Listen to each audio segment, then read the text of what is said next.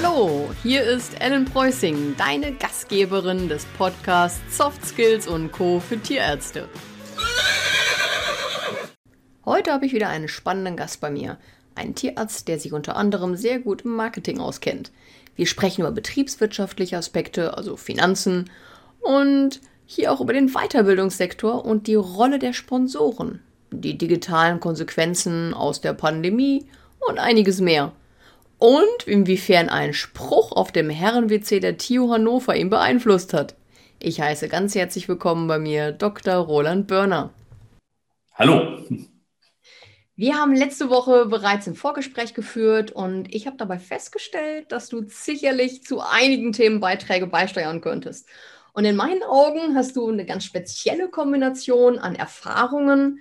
Du hast nämlich viele Jahre an persönlicher Erfahrung im Marketing gesammelt. Du kennst dich im tiermedizinischen Umfeld sehr gut aus und hast Kenntnisse von branchenrelevanten Zahlen, was ja nicht sehr häufig anzutreffen ist. Daher finde ich es besonders spannend, wenn wir uns heute ein bisschen über die wirtschaftlichen Aspekte der Branche unterhalten. Immer wieder wird die schlechte Bezahlung der Tierärztezunft thematisiert. Und das sieht man in verschiedenen Gruppen, egal ob man jetzt in Facebook-Gruppen geht oder auch in Artikeln. Gleichzeitig hat allein 2019 der Zentralverband Zoologischer Fachbetriebe in Deutschland einen Branchenumsatz von 5,2 Milliarden Euro verzeichnet. In 2017 waren es noch 3,2, also das ist ein Plus von ca. 60 Prozent in zwei Jahren. Laut Statista stieg in der gleichen Zeit, ich wollte das so ein bisschen vergleichend anschauen, der Umsatz in der deutschen Veterinärmedizin um etwas mehr als 7 Prozent auf 3.810 Millionen Euro. Wie glaubst du, kommt es zu diesem Ungleichgewicht in der gleichen Branche? Ja, es ist schon auffällig. Gerade das, was äh, du jetzt hier herausgestellt hast, ähm, fällt einem wirklich ins Auge. Die äh, Umsätze im Gesamtmarkt, die mit dem Tier assoziiert sind, äh, wachsen unaufhörlich. Gleichzeitig, wenn du in die einzelne Praxis guckst, hast du den Eindruck, die Kolleginnen und Kollegen arbeiten extrem viel, sind extrem präsent, aber hinten kommt nicht immer genügend raus. Das ist sicher so. Es gibt ja noch äh, weiteres Zahlenmaterial, sehr gut ist da die äh, Heimtierstudie von äh, Renate Ohr, die das Ganze sehr, sehr in der Tiefe ausgeleuchtet hat. Die kommt in 2018 bereinigt um den Tierarzneimittelverkauf. Den muss man ja in der Regel auch noch abziehen bei den Umsätzen. Ja. Dann den Umsatz von äh, Diätfutter. Und wenn du das alles abziehst, kommt sie auf etwa 1,6 Milliarden im Kleintierbereich. Mhm. Das ist im Vergleich zu diesen 5,2 Milliarden äh, tatsächlich erschreckend wenig. Aber wenn wir uns das Verhalten der Tierhalter eben auch mal ansehen, dann stellen wir da ja auch fest, dass Sofa für den Yorkshire Terrier durchaus keine Seltenheit mehr ist. Man kann also zu großen äh, Möbelhändlern gehen. Da findet man tatsächlich äh, mittlerweile eine ganze Ecke, äh, wo ähm, irgendwelche Canapés für Vierbeiner vorgestellt werden, angeboten werden. Der Trend zum dritten Halsband ist ungebrochen. Äh, natürlich mit äh, Leder vom Elch irgendwie, weiß nicht wie, und Swarovski-Perlen.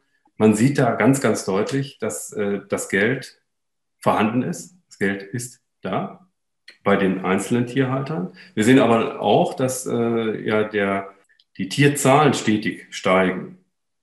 Äh, gibt es im Übrigen auch ganz spannende Gegenüberstellungen, wenn man mal sich Prognosen anguckt, die auch von ganz renommierten Consultant-Agenturen äh, erstellt worden sind, die grob daneben gelegen haben, die äh, so weit von der Realität äh, im Endeffekt gelegen haben, was die Entwicklung der Tierzahlen anbelangt, dass man sich nur wundern kann. Ne? Wir haben heute, glaube, knapp 15 Millionen Katzen mhm. und äh, annähernd 11 Millionen Hunde. Ja. Auch das, also nicht nur das Geld bei den Tierhaltern ist vorhanden, aus meiner Sicht, sondern die Tierzahlen sind auch wahnsinnig gestiegen. Aber du hattest ja die Frage gestellt, was ich wohl glaube, warum das beim Tierarzt nicht so ankommt. Ähm, ich denke, ähm, das ist ein Bündel von, hat ein Bündel von Ursachen. Eine ist aus meiner Sicht der an sich ja sehr, sehr sympathische Zug des Altruismus, der den Beruf ähm, immer noch sehr stark prägt. Ja. Das heißt, ich kann es doch nicht machen, das so teuer zu machen. Die Frau Müller, die kommt doch jetzt schon seit Jahren und die hat nicht so viel Geld an sich super sympathisch.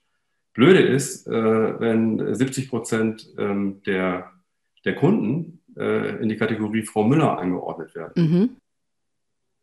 Die dann vielleicht, wenn sie die Praxis verlässt, das sei nicht immer unterstellt, aber vielleicht in ein Auto ähm, steigt, ähm, was man so gar nicht angenommen hätte.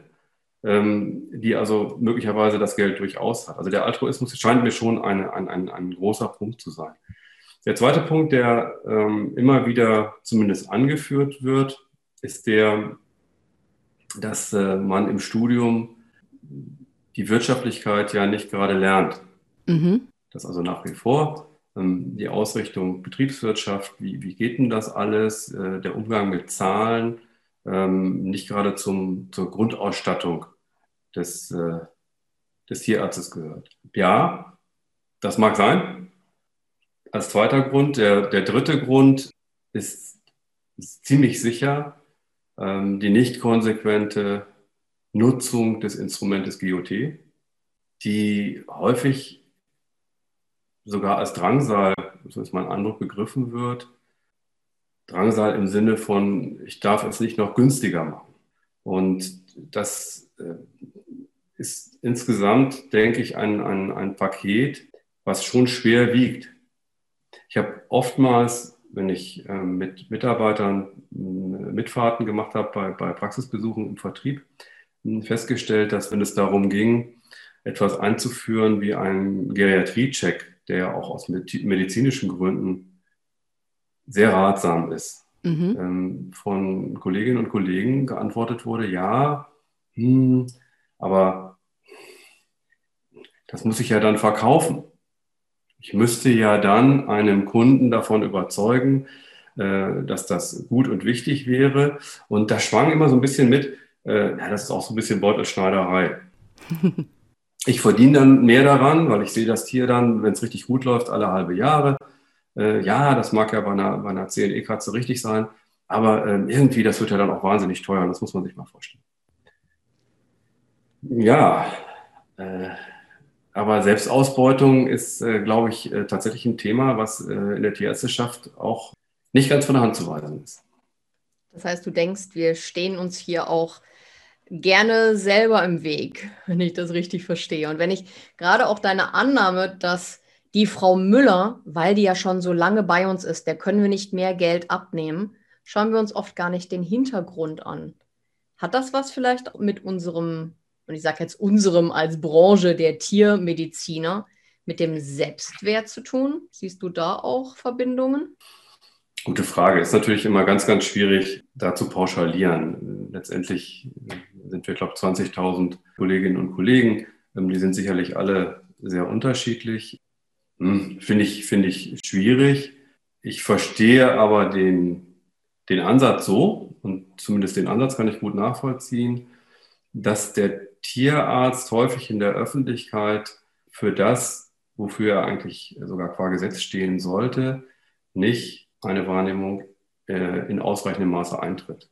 Ich habe häufig das Gefühl, meine Güte, das wäre doch jetzt ein Thema, wo mal ein Tierarzt äh, sich hinstellen müsste und sagen müsste, ja, das sehe nicht nur ich so, sondern die Tierärzteschaft sieht dies und dies so und so, so und so, so und so, so und so, klipp und klar und eindeutig.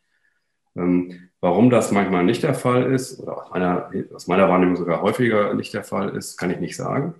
Ähm, aber ich glaube, die, wie gesagt, diese, diese Präsenz und so dieses, dieses, da auch eine klare Haltung zu beziehen zu äh, Themen, die ja auch wirklich festgeschrieben sind, wie dem Tierschutz, wie Fragen eben in, damit einhergehen zur Haltung von Tieren, aber auch Fragen, die ja sonst vielfach diskutiert werden, wie, wie, ähm, wie schätze ich Verhalten ein, wie ist das eigentlich mit der Ethik in bestimmten Zusammenhängen. Ja. Ja, da kann ich mir mehr vorstellen, sagen wir mal so. Mhm. Du sagst das richtig, Selbstwert ist oft etwas, was man auf eine einzelne Person dann bezieht und was natürlich dann aus der Situation herauskommt, aus der Persönlichkeit etc. Aber so dieser Selbstwert, dieses Selbstverständnis der ganzen Branche, wenn äh, du herausgestellt hast, dass der Altruismus sehr weit verbreitet ist, dass wir oft, und ich denke, das ist ein Punkt, da hat sich jeder schon mal dabei erwischt, dass er mit GOT eben auch mal kritisch umgegangen ist oder vielleicht auch im Umsatz mit der Kette, die sich jetzt nebenan auch ein weiteres Klinik- oder Praxisexemplar gekauft hat und wo hier dann wieder mit äh, Preisen auch unterboten wird, wo dann vielleicht auch mit anderen GOT-Sätzen gearbeitet wird, wo wieder Diskussionen darüber entstehen, ja, aber das ist zu teuer, gut, dann nehme ich nur den doppelten Satz oder dann nehme ich den einfachen Satz, obwohl es sich um einen Wochenendnotdienst handelt. Das heißt, hier haben wir ja immer wieder auch ein gleiches Schema, was man sieht und was in einigen Punkten sicherlich auch sinnvoll ist, wenn man jetzt vielleicht mit einem Tierheim zusammenarbeitet oder im Tierschutz sich vielleicht auch ein bisschen mit engagieren mag mhm. und sicherlich auch sehr angebracht. Aber auf der anderen Seite sich mehr in die Öffentlichkeit zu stellen, auch mehr Sichtbarkeit für die Branche zu erreichen, sich hier mehr einzusetzen. Das habe ich jetzt bei dir rausgehört, dass du das auch sehen würdest. Vielleicht auch gerade in den Corona-relevanten Zeiten, wo die Bestandsbetreuung vielleicht auch Erfahrungswerte mitbringen würde, die einen Tierarzt, einen entsprechend ausgebildeten, hier auch mit weiter nach vorne bringt. Können wir natürlich dann hier auch nochmal die behördlichen Situationen sehen, wo Tierärzte auch eingesetzt werden, aber wie sie in der Öffentlichkeit dargestellt werden, auch aus aktuellem Anlass. Ja, also die, bei der Pandemie habe ich das tatsächlich schon öfter gedacht, weil ich von dem einen oder anderen Kollegen nämlich mal darauf angesprochen worden bin. Praktiker, die äh, durchaus mit solchen Bekämpfungen ähm, einfach in der Umsetzung viel Erfahrung haben, die haben mich gefragt, sag wie siehst denn du das? Wieso treten wir da gar nicht auf? Also wenn jemand wirklich Ahnung davon hat, dann doch die, die Tierärzte. Ehrlich gesagt, hatte ich mir da vorher gar nicht so viel Gedanken drüber gemacht. Die Gedanken finde ich aber nicht von der Hand zu weisen. Gut, am Ende wird tierärztlichen Umfeld dann auch ganz gerne gekeult. Das ist äh, vielleicht hier nicht ganz der richtige Weg. Aber äh, der Umgang mit Pandemien äh, ist, ist den Tierärzten sicher seit langer Zeit ähm, ziemlich geläufig. Ich weiß natürlich auch nicht, ob nicht hinter den Kulissen wunderbar was läuft. Das kriegt man ja so nicht mit. Aber es fällt schon auf, dass sich alle möglichen Leute mit allen möglichen Meinungen hervortun, aber auch da äh, die Tierärzteschaft eigentlich eher hm, keine große Präsenz hat. Was ich aber mehr meinte, war, war vorher eigentlich, äh, dass, dass äh, ja alle Nase lang irgendwelche Geschichten aus der Massentierhaltung, irgendwelche ähm, Verfehlungen äh, durch die Medien gehen, die dann auch gerne bei Hart aber herzlich oder, nee, wie heißen die? Hart aber fair, so ähm, diskutiert werden. Da sitzen ja dann immer fünf mehr oder minder prominente Menschen, äh, die ihre Meinung abgeben. Da ist dann aber eben auch selten mal so ein Gesicht dabei. Ich würde mir sehr wünschen, äh, wenn wir irgendwie so ein tierärztliches Gesicht hätten, was da häufiger auftritt, einen sympathischen Menschen, der sich gut verkaufen kann, der gut rüberkommt und der die Belange dieser Branche gut vertritt. Das fände ich total super. Und den habe ich lange nicht gesehen. Oder die, die fände ich noch viel besser. Das ist natürlich auf jeden Fall wünschenswert. Und meine Frauen sind ja hier in der Mehrzahl vertreten. Das heißt, wahrscheinlich wäre schon sehr sinnvoll, hier auch wirklich weibliche Gesichter zu nehmen, genau. auch vielleicht auch einen Zusammenschluss. Das ist natürlich das Optimale, das sehe ich auch als einen sehr wichtigen Punkt, einfach in diese Sichtbarkeit zu kommen. Das heißt immer, man muss um wahrgenommen zu werden, auch sichtbar werden. Man muss eine Stimme generieren, man muss einen Standpunkt, eine Position beziehen. Und vielleicht ist das halt auch etwas, was mehr bezogen werden muss, gerade wenn wir Themen haben, wo immer wieder über Qualzuchten gesprochen wird, wo verschiedene Aspekte angesprochen werden, die innerhalb der Tiermedizin eigentlich klar sind und auch intensiv diskutiert werden, auch was an Massentierhaltung ist, was an Tiertransporten ist, wo auch die Veterinäramtstierärzte mit intervenieren oder eben unterschiedlicher Meinung sind, je nach Bundesland, je nach Grenzenbereich, da vielleicht auch wirklich eine klare Stimme zu beziehen. Aber einen Tierarzt gibt es ja und ich fand das ganz interessant. Und wenn man sich anschaut, der äh, Präsident vom Robert-Koch-Institut, der Lothar Wieler, der ist Tierarzt.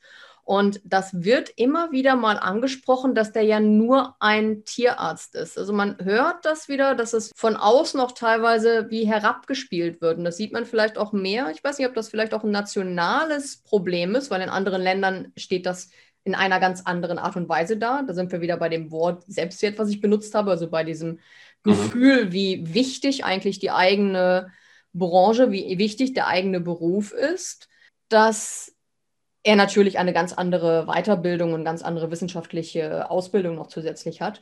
Aber dass alleine schon das Studium der Tiermedizin, die Ausübung des Tierarztberufes und auch die verschiedenen Fachrichtungen schon dazu einladen sollten, sich auch als Spezialist fühlen zu dürfen und sich auch in der Öffentlichkeit mehr als solcher positionieren zu dürfen.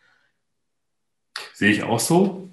Ist für mich darauf zurückzuführen, dass die Überprüfung mhm. dieses Selbstbildes und damit die Aktualisierung, wer wollen wir sein, wofür stehen wir, ja immer wieder erfolgen muss. Ich muss ja immer wieder ähm, abgleichen, was hat sich mittlerweile in einer Gesellschaft getan, wo Dinge, weiß ich nicht, vor drei Dekaden so und so gesehen worden sind, mittlerweile aber sich deutlich die Akzente verschoben haben oder gar der ganze Fokus. Und da muss man natürlich auch wieder hingehen und muss sagen, so, welche Rolle wollen wir in diesem Gesamtszenario spielen? Wo wollen wir uns positionieren? Wer sind wir? Mhm. Und ähm, das ist eine Geschichte, die auch im großen Rahmen, wenn ich mal so ein ganz großes Rad schlage, ungern angenommen wird. Wir haben, wir haben ein Grundgesetz in der Bundesrepublik Deutschland, das ist aufgrund der Erfahrung des Zweiten Weltkriegs in einer bestimmten Art und Weise, aus meiner Sicht ziemlich großartig formuliert worden, aber dieser gesellschaftliche Abgleich, wer wollen wir sein, ähm, der, der erfährt ja einen Wandel, einen natürlichen Wandel, der sich dann aber auch mal wieder irgendwie manifestieren müsste. Den müsste man auch dann wieder ähm, irgendwo hinschreiben, damit sich Leute wieder darauf beziehen können. Ach ja, stimmt, das hatten wir ja zusammen ausgemacht, das sind wir. Und ähm, das sehe ich äh, in der Tierärzteschaft halt auch so ein bisschen so. Die vorhin zitierten 20.000 Praktikerinnen und Praktiker haben sicherlich 40.000 Meinungen. Mhm. Ähm, gleichwohl gibt es ja immer diesen kleinsten gemeinsamen Nenner, es gibt auch den größten gemeinsamen Nenner. Auf jeden Fall gibt es irgendwie einen gemeinsamen Nenner, den man immer mal wieder, wie soll ich mal sagen, in den Blickwinkel oder in den Blick rücken, rücken müsste. Und äh, das fehlt mir so ein bisschen. Wer wollen wir denn eigentlich sein? Wofür stehen wir denn eigentlich? Ich glaube, dass sich eine solche Anstrengung absolut lohnt, wenn man sowas macht, da auch tatsächlich dann die Vergütung eine gewisse Rolle spielen müsste. Wenn ich mich selber wichtig genug nehme, wenn ich mir selber einen entsprechenden Platz, der Relevanz hat, ähm, zubillige, dann muss auf der anderen Seite auch die Wertschätzung entsprechend sein. Das kann nicht nur eine sein, die ähm, das gesprochene Wort betrifft.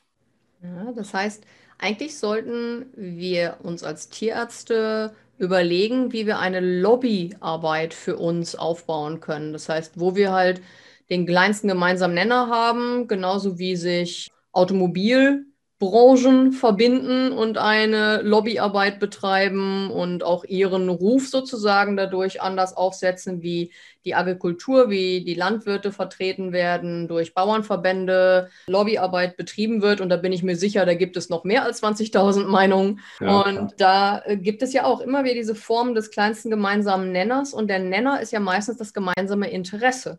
Und das gemeinsame Interesse könnte einfach ja auch sein, herauszustellen, welche Arbeit betrieben wird und diese Diskussionen vielleicht um die Finanzierung Tierhaltern oder Patientenbesitzern, die von vornherein sagen, ja, aber ich habe das Geld dafür nicht oder das ist ja unglaublich teuer, dass man einfach auch mal klarstellt, wie hoch sind denn die Kosten in der Humanmedizin, wie groß sind denn die Unterschiede eigentlich zwischen den Behandlungen und teilweise sind die ja wirklich minimal unter der Prämisse, dass hier einfach auch eine Verhältnismäßigkeit auftritt. Einfach die Perspektive der Tierhalter ins rechte Licht zu rücken, weil man kann ihnen ja teilweise nicht mal einen Vorwurf machen, wenn sie das so gelernt haben und vielleicht auch von ihrem Tierarzt in der Gemischtpraxis einfach auch immer noch die Möglichkeit erhalten haben, ach, dann machen wir das halt nochmal günstig oder ich mache das, wenn ich gerade vorbeikomme, wenn ich die Großtiere behandle, kommen dann eben, eben schnell für kleines Geld noch die Katzen und die Hunde mit, weil man natürlich als Tierarzt altruistisch möchte, dass die Tiere gesund sind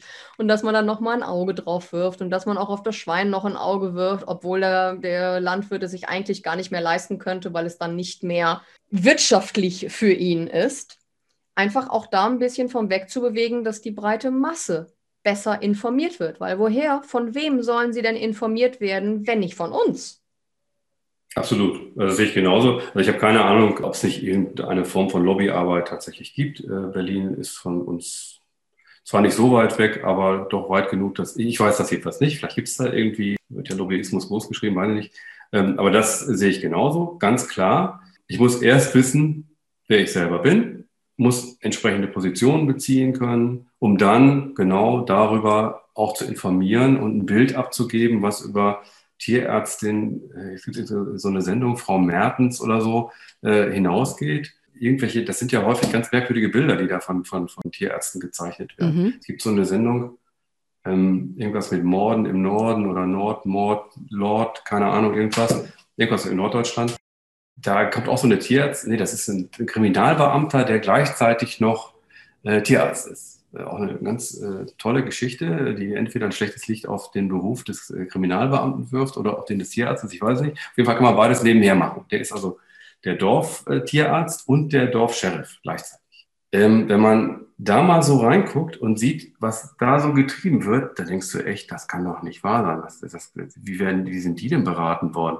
Ähm, aber das Bild des, des Tierarztes ist tatsächlich bestimmt von, von irgendwelchen äh, obskuren Handauflegegeschichten beim, beim Goldhamster, äh, aber nicht von der, von der Realität und damit auch nicht einhergehend von den, ja, wie soll ich sagen, äh, von, von dem, was sein muss. Denn das Problem, äh, was wir heute ja in den Praxen haben, ist, dass äh, du ja auch schlecht, wie soll ich mal sagen, Nachwuchs bekommst. Ja. Äh, du bekommst ja schlecht Assistenten. Du, es ist nicht einfach, für deine Praxis einen Nachfolger zu finden, weil entweder die Praxen es nicht abwerfen, die heutigen Gehaltsvorstellungen zu erfüllen, die ich aber offen gesagt für berechtigt halte. Ja. Das ist das eine. Zum anderen haben sich aber auch die Vorstellungen, was Arbeitszeiten anbelangt, wie ich mein Leben überhaupt leben will, ziemlich drastisch gewandelt. Also die Zeiten, äh, als man quasi der Sklave ähm, des Telefons war und, und zu jeder Tages- und Nachtzeit bereitstand, das ist heute äh, relativ schwer zu vermitteln. Vor allen Dingen, wenn auf der anderen Seite Zahlen stehen, die jetzt nicht ganz dazu passen. Ähm, und äh, klar, dieses Bild ähm, lebt natürlich ganz, ganz stark von dem eingangs geschilderten Szenario, wo dann irgendein gut gelaunter Fröhlicher, der da scheinbar losgelöst von allen finanziellen Zwängen, zwei Stunden sich um äh, einen Goldfisch kümmert und äh, alle sind zufrieden und glücklich und alles ist ganz toll. Ein Schimpanse turnt meistens auch noch durch den Garten, keine Ahnung. Äh, merkwürdige Bilder von Tierärzten. Klar, das, dafür sind wir zuständig. Aber wir tun es nicht. Ja, das ist natürlich dann auch mal so ein schönes Bild von für die fünfjährigen äh, Mädchen, die dann gerne Tierärztin genau. werden möchten, weil die dann auch gerne einen Geparden und einen äh, Schimpansen ja, und noch Pony, Das Pony ist ja, ist ja obligat. Und so weiter im Garten stehen haben möchten. Ja, das ist schon ja, sagenhaft. Das, das ist, glaube ich, in allen Generationen gewesen. Also ich bin ganz klar auch von James Harriet mit beeinflusst worden, weil ich die Sendung einfach gerne mit meiner Oma geschaut habe. Ich glaube, jeder hat da so seine, diese romantischen Vorstellungen irgendwo auch nochmal mitbekommen. Da hast du aber lange nicht mehr James Harriet geguckt.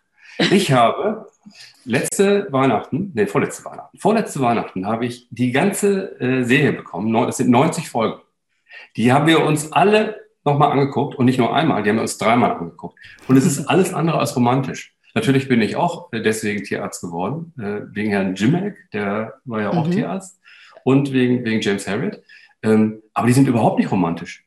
Mhm. Da wird, ähm, das fängt ja an in den 30er Jahren, da wird durchgehend ähm, das zugeknöpfte Portemonnaie äh, der Kunden beklagt. Ja.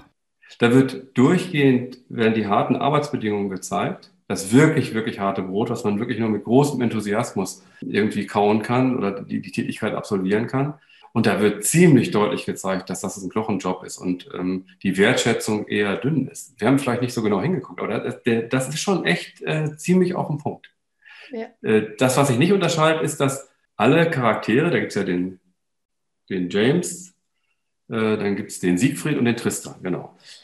Insbesondere der James ist ja ein Schaf der ist ja, ähm, dem, dem kannst du ja alles abtrotzen. Und äh, der ewige Krieg von irgendwelchen, von irgendwelchen Kunden, die es noch billiger haben wollen, wo er immer verliert, äh, das wird da auch beschrieben. Also auch daran hat sich wenig geändert. Also ich muss ja gestehen, ich habe letztens eine Podcast-Folge gemacht, wo ich den James Harriet mit reingenommen hatte und dann habe ich mir das nochmal angeschaut, hatte auf YouTube gesucht und ich habe mir die komplette erste Staffel nochmal angeschaut. Also um einfach diese Erinnerung auch wieder raufzubringen. Ich habe einfach auch gesehen, dass es eigentlich, also ein bisschen übertrieben gesagt, diesen James immer noch gibt. Eins zu mhm. eins und dass wir den auch in sehr vielen Tierarztpraxen immer noch finden werden. Und ich gehe mit dir konform, da wird halt auch dieses harte Leben angesetzt, aber und einfach auch gezeigt. Aber es wird halt auch wieder gezeigt, ähm, da war auch schon wenig Geld drin. Damals war die Lage auch so, dass sehr viele Tierärzte waren. Und da komme ich jetzt genau auf deinen Punkt mit drauf ähm, zu, dass du sagst, es gibt Probleme im Nachwuchs. Und ich denke, das wird sich wesentlich mehr zuspitzen. Es ist sogar schon mit dabei, weil die Generationen langsam ausdünnen. Und erstens, das Interesse ist natürlich dann auch, dass es wirtschaftlich interessant ist. Und es sind sicherlich noch viele interessiert an dem Beruf an sich und an der Arbeit mit Tieren und vielleicht auch an dem wissenschaftlichen, teilweise medizinischen Bereich. Aber natürlich gibt es auch wieder dieses abschreckende Bild der Arbeitszeiten gepaart mit der Zahlung. Das heißt, in der Zukunft wird der Schmerzpunkt, glaube ich, hoch genug sein, dass etwas getan werden muss. Ich weiß genauso wenig wie du, wie viel Lobbyarbeit betrieben wird. Ich weiß nur, ich hatte ein Interview mit einer Vertreterin vom BAT, also Bund Angestellter Tierärzte, die halt sich auch einsetzen. Und ich denke, von den Kammern wird auch was kommen, vielleicht für Schweizer Zuhörer. Die GST und auch einzelne Sektionen, die setzen sich auch teilweise ein. Die versuchen dort auch etwas mehr Sichtbarkeit zu bewegen. Aber ich vertrete immer die Meinung, man sollte so etwas auch gemeinschaftlich mal anschauen, um wirklich diesen Zusammenschluss zu finden. Denn gemeinsam ist man einfach stärker. Ja, auf jeden Fall ist das so. Aber was in dem Zusammenhang mir immer wieder auffällt, aber auch aufstößt, ist die Geschwindigkeit. Wir haben vor, das ist glaube ich schon zehn Jahre her, eine Studie gemacht, wo wir wissen wollten, wer studiert überhaupt hier Medizin? Woher kommen die Leute? Was interessante Ergebnisse hatte in Bezug auf die Verteilung Stadt-Land und die äh, familiären Verhältnisse. Da fiel zum Beispiel auf, dass sehr wenige Tiermedizinstudenten aus Tierarztfamilien stammen. Also auffällig wenige. Und wir wollten Erkenntnisse gewinnen über die Motivation. Und äh, die Motivation ähm, sank kontinuierlich äh, mit signifikanten Brüchen während des Studiums ähm, und mündete ich kann es nicht mehr ganz genau sagen, aber ich glaube, in, mit dem, in dem Tiefpunkt zwei Jahre nach, nach Beginn ähm, des Arbeitens draußen in der Praxis.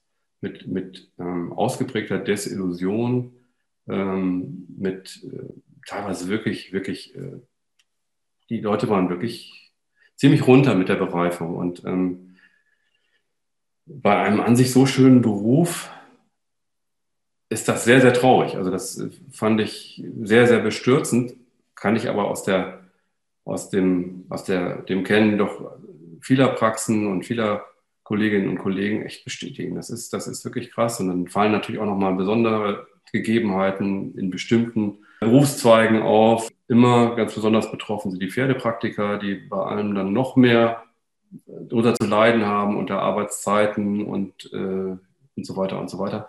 Das ist schon traurig, aber wie gesagt, das ist zehn Jahre her.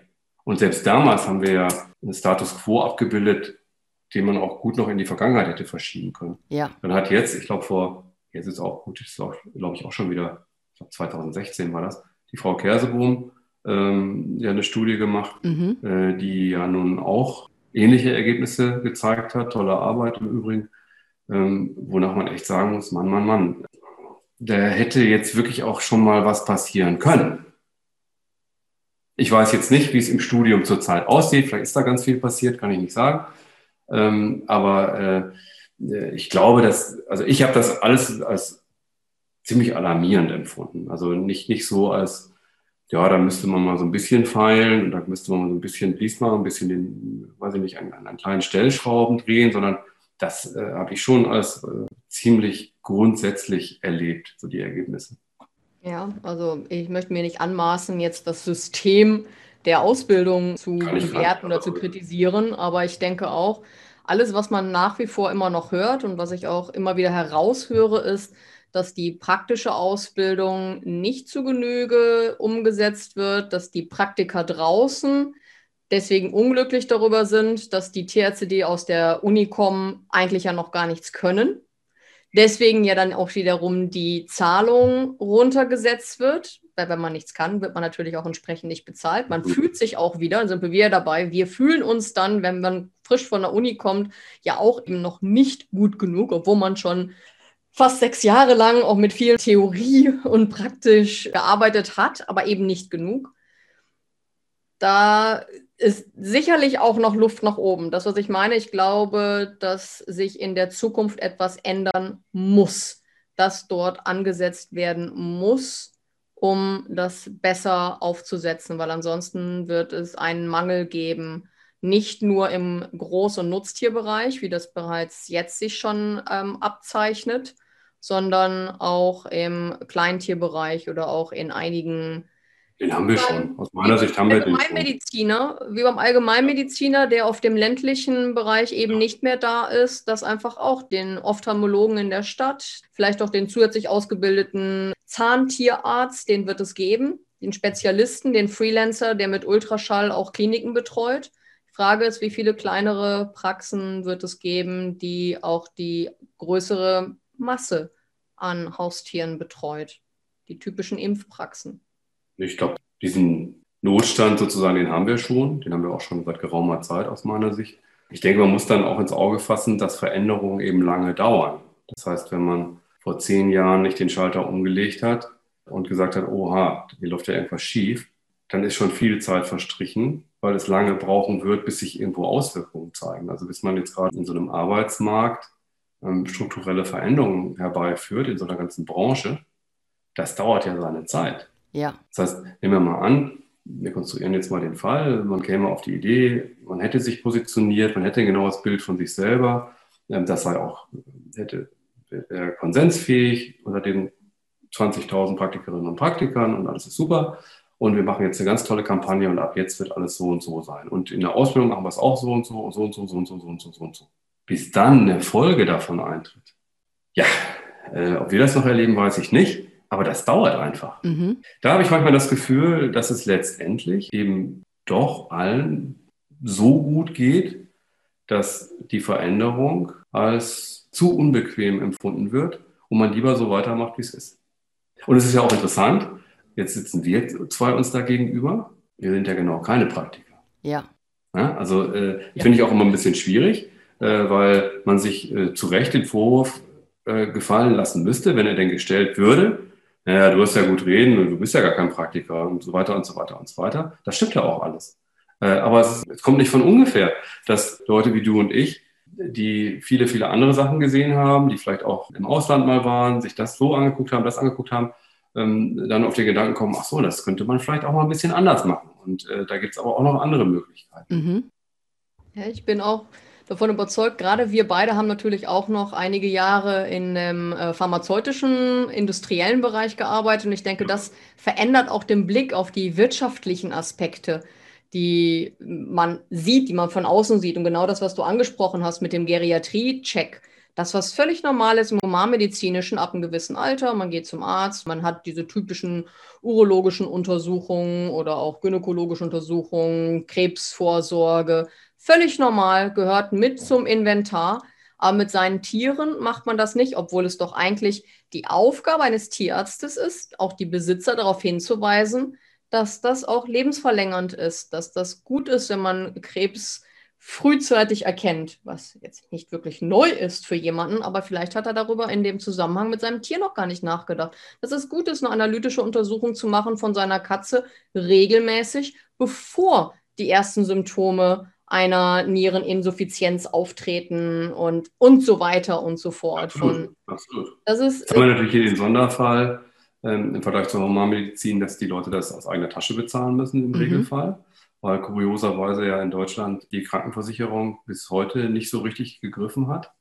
Ja, ähm, könnt ihr mir vorstellen, da gibt es ja eben auch Beispiele aus, aus England, Schweden, Amerika natürlich auch, ähm, wo die Krankenversicherung doch einen ganz anderen Stellenwert hat und wo dann auch die Häufigkeit des Vorstellens der Patienten stark angestiegen ist und auch der, das Umsatzvolumen extrem angestiegen ist. Also da gibt es ja auch Zahlen drüber. Ich glaube, bei uns liegt es irgendwie bei der Katze bei 100, weiß jetzt nicht aus dem Kopf, 120, 125 oder sowas im Jahr. Beim Hund, glaube ich, 100 Euro mehr, 225, 230, irgendwie sowas in der Größenordnung.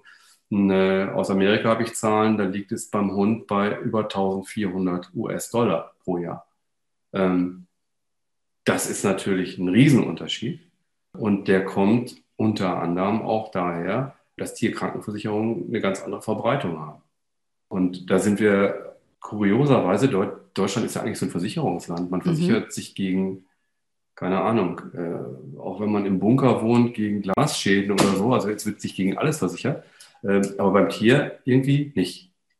Konnte ich bisher auch nicht so richtig ergründen, warum das der Fall ist. Mir wurde mal gesagt, ja, am Anfang hätten die Versicherungsgesellschaften ähm, unattraktive Angebote geschnürt, es sei äh, kompliziert gewesen in der Abrechnung äh, und so weiter und so weiter.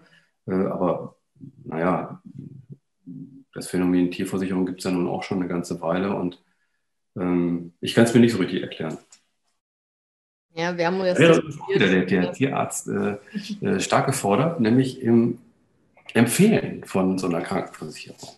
Ja, ich denke, das ist ganz klar eine Konstellation. Wir haben das ja auch schon mal besprochen, dass ich auch der Meinung bin, dass Versicherungen mehr eintreten müssten und dass man sich hier auch wiederum zusammenschließt, wirklich die besten Versicherungen sich rauszusuchen, wo man ein gutes Gefühl hat, dass man die vertreten kann, dass man auch deren Service mit vertreten kann, weil das ist ja auch, wenn man etwas empfiehlt, muss man auch davon auch überzeugt sein.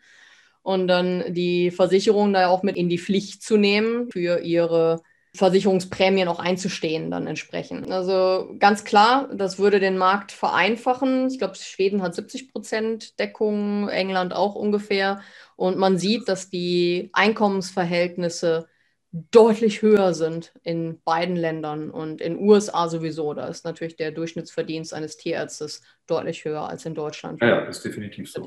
Ich bin mal gespannt, was die Ketten an, an der Stelle bewegen, weil die natürlich ein hohes Interesse daran haben, dass sich solche Verhältnisse ändern und äh, inwieweit es denen gelingt, dieses ganze Versicherungsgeschäft äh, mehr anzuschieben.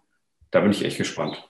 Wie man überhaupt gespannt sein darf, denn wir sind ja über die beiden ähm, großen schwedischen oder ehemals schwedischen Ketten hinaus mittlerweile äh, doch auch enorm angewachsen mit vielen, vielen weiteren kleineren und, und, und mittleren ähm, ja, Vereinigungen, die, die auch munter weiterkaufen. Das ist, das ist ja etwas, was sich extrem entwickelt. Ja, gar keine Frage. Und ich meine, über Ketten kann man sich in positiver, negativer Weise äußern, wie zu allen Dingen. Und äh, das könnte vielleicht etwas bewegen, weil da ein Eigeninteresse dann von der Seite vielleicht noch stärker ist und vielleicht auch mehr Lobbyarbeit dann auch betrieben wird. Also da könnten auch sehr viele positive Punkte für uns. Ja, es, sind, es sind Vereinigungen definitiv, mhm. die äh, ne, professionell geführt sind und die eben auch mal strategisch vorgehen. Und wenn du, wenn man strategisch vorgeht, dann wirst du auch die entsprechenden für dich günstigen Ansatzpunkte irgendwo identifizieren. Und das ist vielleicht der maßgebliche Unterschied zum Einzelkämpfer. Ja. Ähm, das ist ja auch ein sehr deutsches Phänomen äh, in, der, in der deutschen Tierärzteszene, dass wir eben doch den Einzelkämpfer haben, der vorherrschend ist. Mhm. Äh, und äh, das macht im Übrigen auch das Geschäft für die, für die Ketten anders als in anderen Ländern. Also in, in England haben wir, äh, in UK haben wir äh, seit ich weiß nicht, seit, seit langer, langer, langer Zeit eben, eben Ketten, große Ketten, die den Markt dominieren, weil da dieser Einzelkämpfergedanke augenscheinlich nicht so ausgeprägt war. Und bei uns ist so dieses mein Reich äh, irgendwie scheinbar stärker ausgeprägt, weiß ich. Mhm. Wäre interessant, das mal rauszufinden, an welchen Werten das hauptsächlich liegt, was eher die Freiheit ist, ob das Unabhängigkeiten sind. Ja, finde ich auch total interessant. Ja. Ja. Finde ich auch total interessant. Wir leben das ja jetzt gerade im Zuge der Pandemie auch. Ne? Ja, äh, nie ist der Föderalismus stärker zutage getreten wie äh, hier in dieser Krise, wo ähm, auch ja jeder irgendwie versucht, so sein eigenes Ding zu machen und, und äh, ja, ist schon spannend. Definitiv. Was ich auch noch spannend finde, was vielleicht einige auch gar nicht wissen, du hast dich ja auch viel in Richtung Weiterbildung engagiert und du bist ja der Organisator der C-Plus-Veranstaltung. Es hat vielleicht auch schon der ein oder andere mitgemacht. Da gibt es ja auch tausende Teilnehmer, die da jedes Jahr mit involviert waren. Wir haben im Vorgespräch auch über den Weiterbildungsmarkt und auch die Bepreisung in der Veterinärmedizin gesprochen. Und genauso wie in der Praxis hast du mir da sehr klar deine Meinung auch präsentiert, nämlich, dass alles viel zu billig ist und dass das Premium-Segment, was du hier eigentlich noch siehst als Potenzial, noch gar nicht angekommen ist. Ich fand das natürlich sehr interessant, weil mein Mindset hier offenbar auch noch äh, teilweise das eines Tierarztes ist, so eines praktischen Tierarztes immer wieder durchschimmert. Wie siehst du denn die Zukunft in dem Bereich? Gerade wo du jetzt auch angesprochen hast, den universitären Bereich, die Entwicklung, die da auch noch da ist, dass wir uns bewegen müssen, dass es bereits einen Mangel an Fachkräften gibt und dass in der Zukunft wahrscheinlich sich noch viel mehr verschärfen wird. Ja, also in die Zukunft zu blicken ist natürlich immer sehr, sehr, sehr schwer zu sagen. Ist mal per se schwierig. Was ich gesehen habe, ist, dass genau wie in der Humanmedizin auf niedrigerem Niveau sich über die Jahre in der Fortbildung A die Notwendigkeit etabliert hat, dass Leute, die da Initiative an den Tag legen und das entsprechend finanzieren, die Fortbildung erst gewährleisten. Also wenn nicht viele Firmen viel Geld in die Hand nehmen würden, und das ist viel Geld, was die in die Hand nehmen, ähm, dann wäre das in dem Maße gar nicht möglich. Diese Fortbildungslandschaft lebt stark davon, von diesem Engagement. Das muss man erstmal so sehen. Manchmal ist das dann ein bisschen komisch, wenn man so spürt, wenn man so Ressentiment spürt gegenüber den Unternehmen, die das Ganze ermöglichen. Im Sinne von, äh, als würde da jetzt, weiß ich nicht was, nur pro domo geredet, was aus meiner Wahrnehmung sehr selten der Fall ist. Aber das ist schon mal ein wichtiger Punkt, dass man sich das erstmal so klar macht. Wenn es die nicht gäbe, mhm. wäre diese, diese, wäre sowohl Breite als auch Tiefe so nicht zu gewährleisten. Dann hat sich aber ähnlich wie in der Humanmedizin auch eben eingestellt, äh, dass so eine Preisspirale nach unten gegangen ist. Dass, dass eben Präsenzveranstaltungen für sehr wenig Geld, und das kann man ja ruhig mal beim Namen nennen, für sehr wenig Geld angeboten worden sind. Nehmen wir mal ich sage mal jetzt irgendeine Zahl, äh, ich, ich gehe zu einer Präsenzveranstaltung in einem Vier-Sterne-Hotel ähm, und äh, diese Präsenzveranstaltung kostet 50 Euro. So, wenn ich da ankomme, kriege ich, werde ich empfangen, dann kriege ich Kaffee und Kuchen und alles ist ganz prima. Ich habe in dem Raum einen eigenen Tisch, parlamentarische Bestuhlung. Selbst wenn ich nur 100 Leute unterbringen will, brauche ich einen echt großen Raum dafür. Mhm. Ähm, solche Räume in Deutschland sind gar nicht so leicht zu finden. Ähm, dann gibt es eine Pause, da gibt es nochmal leckeres Essen und Trinken. Ich habe da vorne vielleicht einen Diplomat stehen, der eine sehr lange, aufwendige, teure Ausbildung genossen hat. Abends gibt es noch ein Buffet und das Ganze eben, wie gesagt, für, nehmen wir mal an, 50 Euro. Das ist absolut nicht kostendeckend, weil ich sage mal eine Hausnummer, wenn das Unternehmen für die Pro-Kopf-Pauschale, die es in dem Hotel zu entrichten hat für jeden einzelnen Teilnehmer, schon mal 60 Euro auf den Tisch legen muss. Passt schon mal nicht. Da ist aber noch nichts an Organisation gemacht. Da ist noch kein Drumherum in irgendeiner Form äh, finanziert, gar nichts. Jetzt haben wir ja seit einem Jahr die Pandemie und damit einhergehend ja, die Verpflichtung, die Fortbildung weiter irgendwie anzubieten und durchzuführen. Mhm. Äh, wie viele andere haben wir das halt so gelöst, dass wir dann äh, auf, auf das Internet ausgewichen sind und Live-Webinare veranstaltet haben. Am Anfang mit einigen Bauchschmerzen. Also ich selber auch. Ich habe schon, ich weiß nicht, wie, also ich, wie viele Veranstaltungen ich Präsenz also auf der Bühne gestanden habe, viele jedenfalls, aber als ich das erste Mal hier vor dieser Mattscheibe saß, so wie wir jetzt hier sitzen, das fand ich schon ähm, nicht so angenehm. Das fand ich ja wirklich. Und die Referenten auch, auch die, auch, das waren, wir haben wirklich, das sind alles erfahrene Leute, die, die topfit sind, die rhetorisch toll sind, die didaktisch toll sind. Auch die haben größtenteils ganz schön, äh, wir, wir, haben alle ganz schön geschwommen. Äh, so, jetzt haben wir ein Jahr rum. Und was haben wir gesehen? Klappt super. Ja. Klappt total super. Äh, ist für uns super. Stichwort CO2-Print. Ich muss jetzt nicht nach, nach München fliegen, sondern ähm, kann das hier machen. Es ist aber auch für die Teilnehmer, die auch zum großen Teil, genau wie wir, äh, auch so ihre Schwierigkeiten damit gehabt haben, überwiegend, das kriegen wir ja durch die äh, Validierung immer mit, ähm, ziemlich, ich bin nicht nur zufrieden, sondern die meisten sind echt begeistert. Das liegt unter anderem daran, dass zum Beispiel ähm, die Möglichkeit, Fragen zu stellen, wenn ich das im Chat machen kann und der Chat ist anonymisiert und danach nimmt sich der Referent eine Stunde oder so lange es halt dauert Zeit und beantwortet diese Fragen, hat das natürlich eine ganz andere Tiefe, einen ganz anderen Impact. Ich kann da zum Beispiel auch Fragen stellen, das habe ich ja jetzt in den letzten zehn Jahren erlebt, dass wie wenig Fragen eigentlich meist gestellt werden. Du hast, sagen wir mal, 140 Teilnehmer. Wie viele Leute stellen da Fragen? Unter 10. Und von denen unter 10 stellen drei Leute, die gibt es immer, Mehrfachfragen. Und die restlichen sieben haben eine Frage gestellt und dann ist wieder Ruhe. Jetzt haben wir 40, 50 Fragesteller, die auch zum Teil eben Fragen stellen, die mit ihrem eigenen Tier zu tun haben, die sie vielleicht sonst gar nicht äh, sich trauen zu stellen oder so. Also das hat ganz, ganz viele Vorteile. Die, die Referenten haben sich mittlerweile toll darauf eingestellt. Die präsentieren Fälle. Das ist, hat einen super Live-Charakter, das ist super praxisbezogen. Ich finde, das hat eine irrsinnige Entwicklung genommen, die ich vor einem Jahr nie vorher gesehen hätte. Mhm. So, jetzt aber, genau, deine Frage war ja, Geld, was kostet das, wo geht da die Reise hin? So ein Webinar kann man im Übrigen auch nicht kostendeckend, plaudere ich mal aus dem Nähkästchen, pro Teilnehmer für 50 Euro auch nicht, aus, nicht kostendeckend darstellen. Ja. Aber es ist natürlich schon deutlich näher dran als die Präsenzveranstaltung. Also wenn ich den, den Sponsor habe, den Unterstützer habe, die Firma habe, die das Ganze, die das Ganze ermöglicht, ist die, die Diskrepanz zur Kostendeckung bei so einem Webinar natürlich kleiner. Was ich mir wünschen würde und auch vorstellen kann, ist, dass im Zuge dieser ganzen Corona-Pandemie, nach der Pandemie, sich vielleicht ein gesünderes Verhältnis einstellt. Dass man sagt, so eine Präsenzveranstaltung ist was ganz Besonderes. Das ist was wirklich Tolles.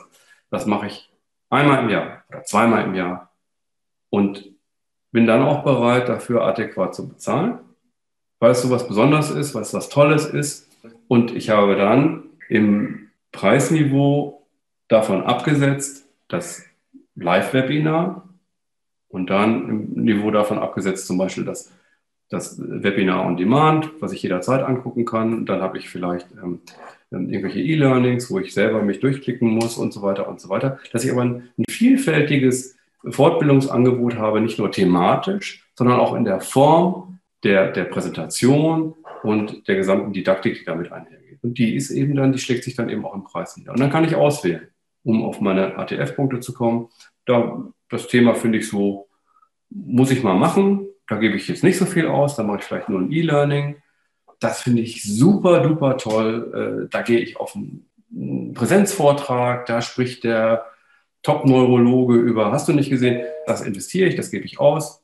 Äh, und ansonsten ein Live-Webinar zu dem Thema, wo ich vielleicht verschiedene Referenten habe. Das finde ich auch toll. Da sitze ich aber schön abends zu Hause, kann einen Wein trinken und muss mich nicht weiter bewegen. Also das ist ja, das sind Möglichkeiten, die es vorher auch gab, natürlich, mhm. die aber vorher längst nicht in dem Maße genutzt worden sind wie heute. Also wir sehen das ja an den Teilnehmerzahlen, die, die sind explodiert. Das hat, hat eine viel größere Selbstverständlichkeit bekommen. Das finde ich für die gesamte Fortbildungslandschaft großartig.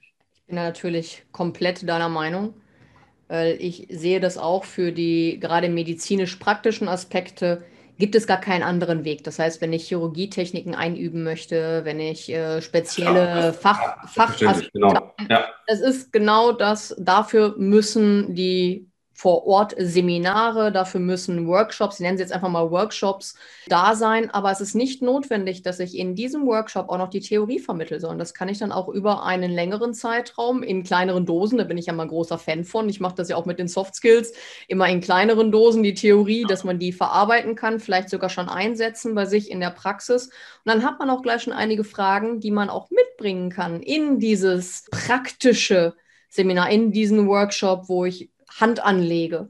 Und das gleiche auch mit anderen Themen, ob das jetzt äh, wie bei mir viel mit diesen Kommunikation, Führung, Persönlichkeitsentwicklung. Ja, ich arbeite seit letztem März rein online. Ich habe das komplett online umgestellt. Ich sehe auch diese Tendenz, dass man auch offener dazu wird.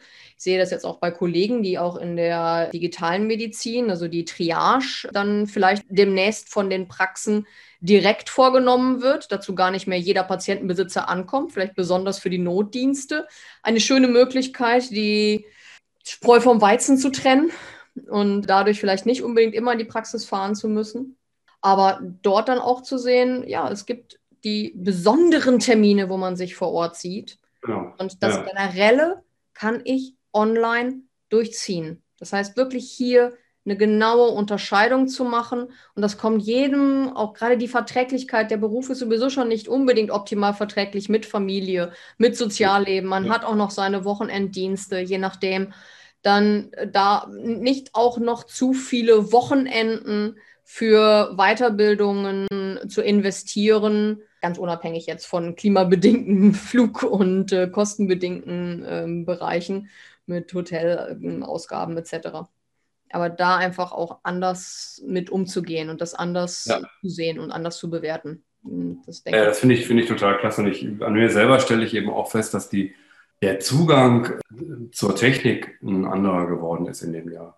Schlichtweg, weil was notwendig ist. Also wo man vorher irgendwie doch, ich weiß nicht, sich um manche Sachen nicht ausreichend gekümmert hat. Also ich sage das jetzt, sage ich ganz selbstkritisch, also habe ich dann an der einen oder anderen Stelle rückblickend echt, hätte man mal früher machen können. So, jetzt ist man aber dazu gezwungen worden und also ich muss schon sagen, manche Sachen sind, sind schon super. Die sind schon echt super. Ja, ja, einfach den Gewinn dabei rauszuziehen, den man für sich nutzen kann, weil um das ja. Netzwerk und die persönliche Komponente, da gibt es keine wirkliche Alternative. Also ab und an muss man sein Netzwerk und muss man halt einfach auch andere Dinge bemühen, eins zu eins mit Personen.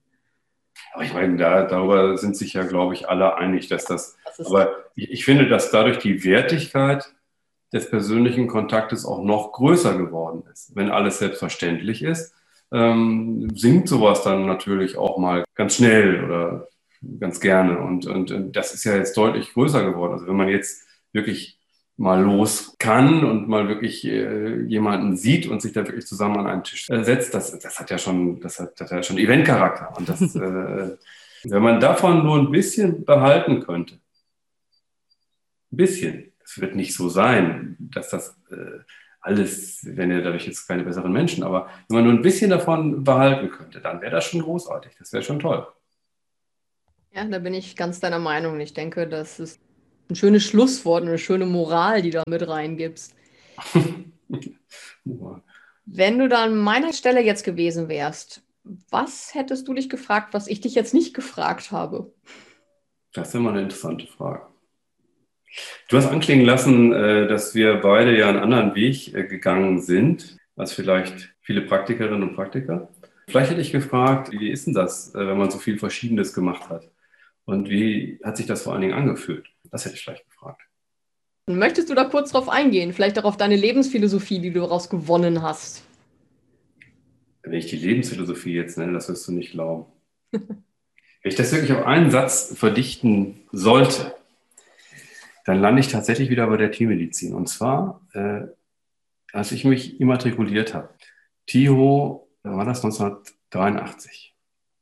Gegenüber von äh, diesem Immatrikulationsbüro war die Männertoilette. Und da musste ich dann mal hin. Und da stand weiße Fliese, schwarzer Edding auf weißer Fliese, stand, Leute, bleibt heiter, die Scheiße geht weiter.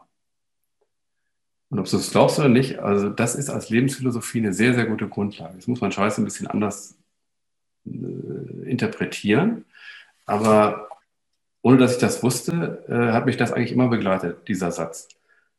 Weil ich so die Erfahrung gemacht habe, es gibt immer wieder irgendwelche Dinge, die nicht so laufen, wie sie laufen sollten, sollten oder die tatsächlich so laufen, die aber schwierig sind oder anstrengend sind. Meine Erfahrung ist, mit Humor und mit äh, einem möglichst unbeschwerten Blick auf die Dinge geht es doch deutlich besser. Und äh, das ist so einfach, das klingt, aber tatsächlich bis heute mein, mein, mein Lebensmotto geblieben. Ja. Eine sehr schöne Philosophie. Und das hat dich immerhin durch deine verschiedenen Phasen des Lebens immer wieder begleitet. Das heißt, wir kommen immer wieder auf das Gleiche zurück. Immer aufstehen, Krönchen richten, weitergehen. Genau, ja. Wenn jemand noch mehr über dich erfahren möchte und vielleicht sich auch mit dir in Verbindung setzen möchte, wie kann er das tun? Wenn man meinen Namen eingibt bei Google, dann äh, tauche ich da tatsächlich auch auf und da tauchen auch meine Kontaktdaten auf. Eigentlich alle, einschließlich meiner Mobilnummer, die sich in, glaube 30 Jahren nicht geändert hat. Das heißt, ich werde einfach. einfach mal deine Hauptwebseite mit verlinken. Ist das in ja. Ordnung? Dann ist da alles weitere drauf zu finden. Das heißt, wer sich dann mit dir in Kontakt setzen möchte, genau. der kann das über die diversen Plattformen im Prinzip auch tun. Genau, super gerne, freue ich mich total drauf. Ja. Danke ich dir ganz, ganz herzlich für das spannende Interview. Einfach mal einen anderen Blick auf den Beruf zu legen. War der so anders? Bei nicht mehr Praktikern. Ist mir gar nicht bewusst, dass der so anders ist. Also irgendwie, man, man kocht ja doch so im eigenen Süppchen. Und ja, so sehe ich es. Genau, einfach auch mal ein bisschen eine andere Perspektive wieder einzunehmen. Und vielleicht haben auch welche die gleiche Perspektive und sagen, genau, hoffen wir mal, das wäre jetzt mein Schlusswort, dass wir einfach in die richtige Richtung uns entwickeln, dass wir auch hier den Zusammenschluss finden, das Netzwerk mehr betonen und aus den jetzigen Zeiten vielleicht auch noch die ganzen Vorteile ziehen, die sich daraus ziehen lassen, einschließlich der Digitalisierung in der Tiermedizin und die einfach proaktiver und konstruktiv für sich zu nutzen. Ich fände es auch toll, wenn die richtigen Leute zueinander kommen, sich zusammenfinden und zusammen was machen, was in der Öffentlichkeit dann auch was bewegt. Das ist ein, wichtiger Punkt, finde ich. Und das finde ich toll, wenn das in der Zukunft mehr gelänge. Ja. Genau. Würde mich sehr freuen. Dann wünsche ich dir noch einen wunderschönen Tag und vielen Dank. Möchtest du schneller vorankommen? Die Vet Academy hat ihre Türen geöffnet. Hier dreht sich alles um Soft Skills, Kommunikation, deine Persönlichkeit und die Personen in deinem Umfeld. Und natürlich um Personalführung. Der Trick ist, dass Inhalte alltagstauglich in kleinen Dosen und über einen längeren Zeitraum verabreicht werden. Neugierig? Schau auf der Webseite vorbei, teste drei Wochen gratis oder schreib dich einfach in den Newsletter ein und komme in den Genuss freier Webinare und Minikurse. Die Links findest du unter dem Podcast. Ich freue mich, dich auch nächste Woche wieder begrüßen zu dürfen. Tschüss!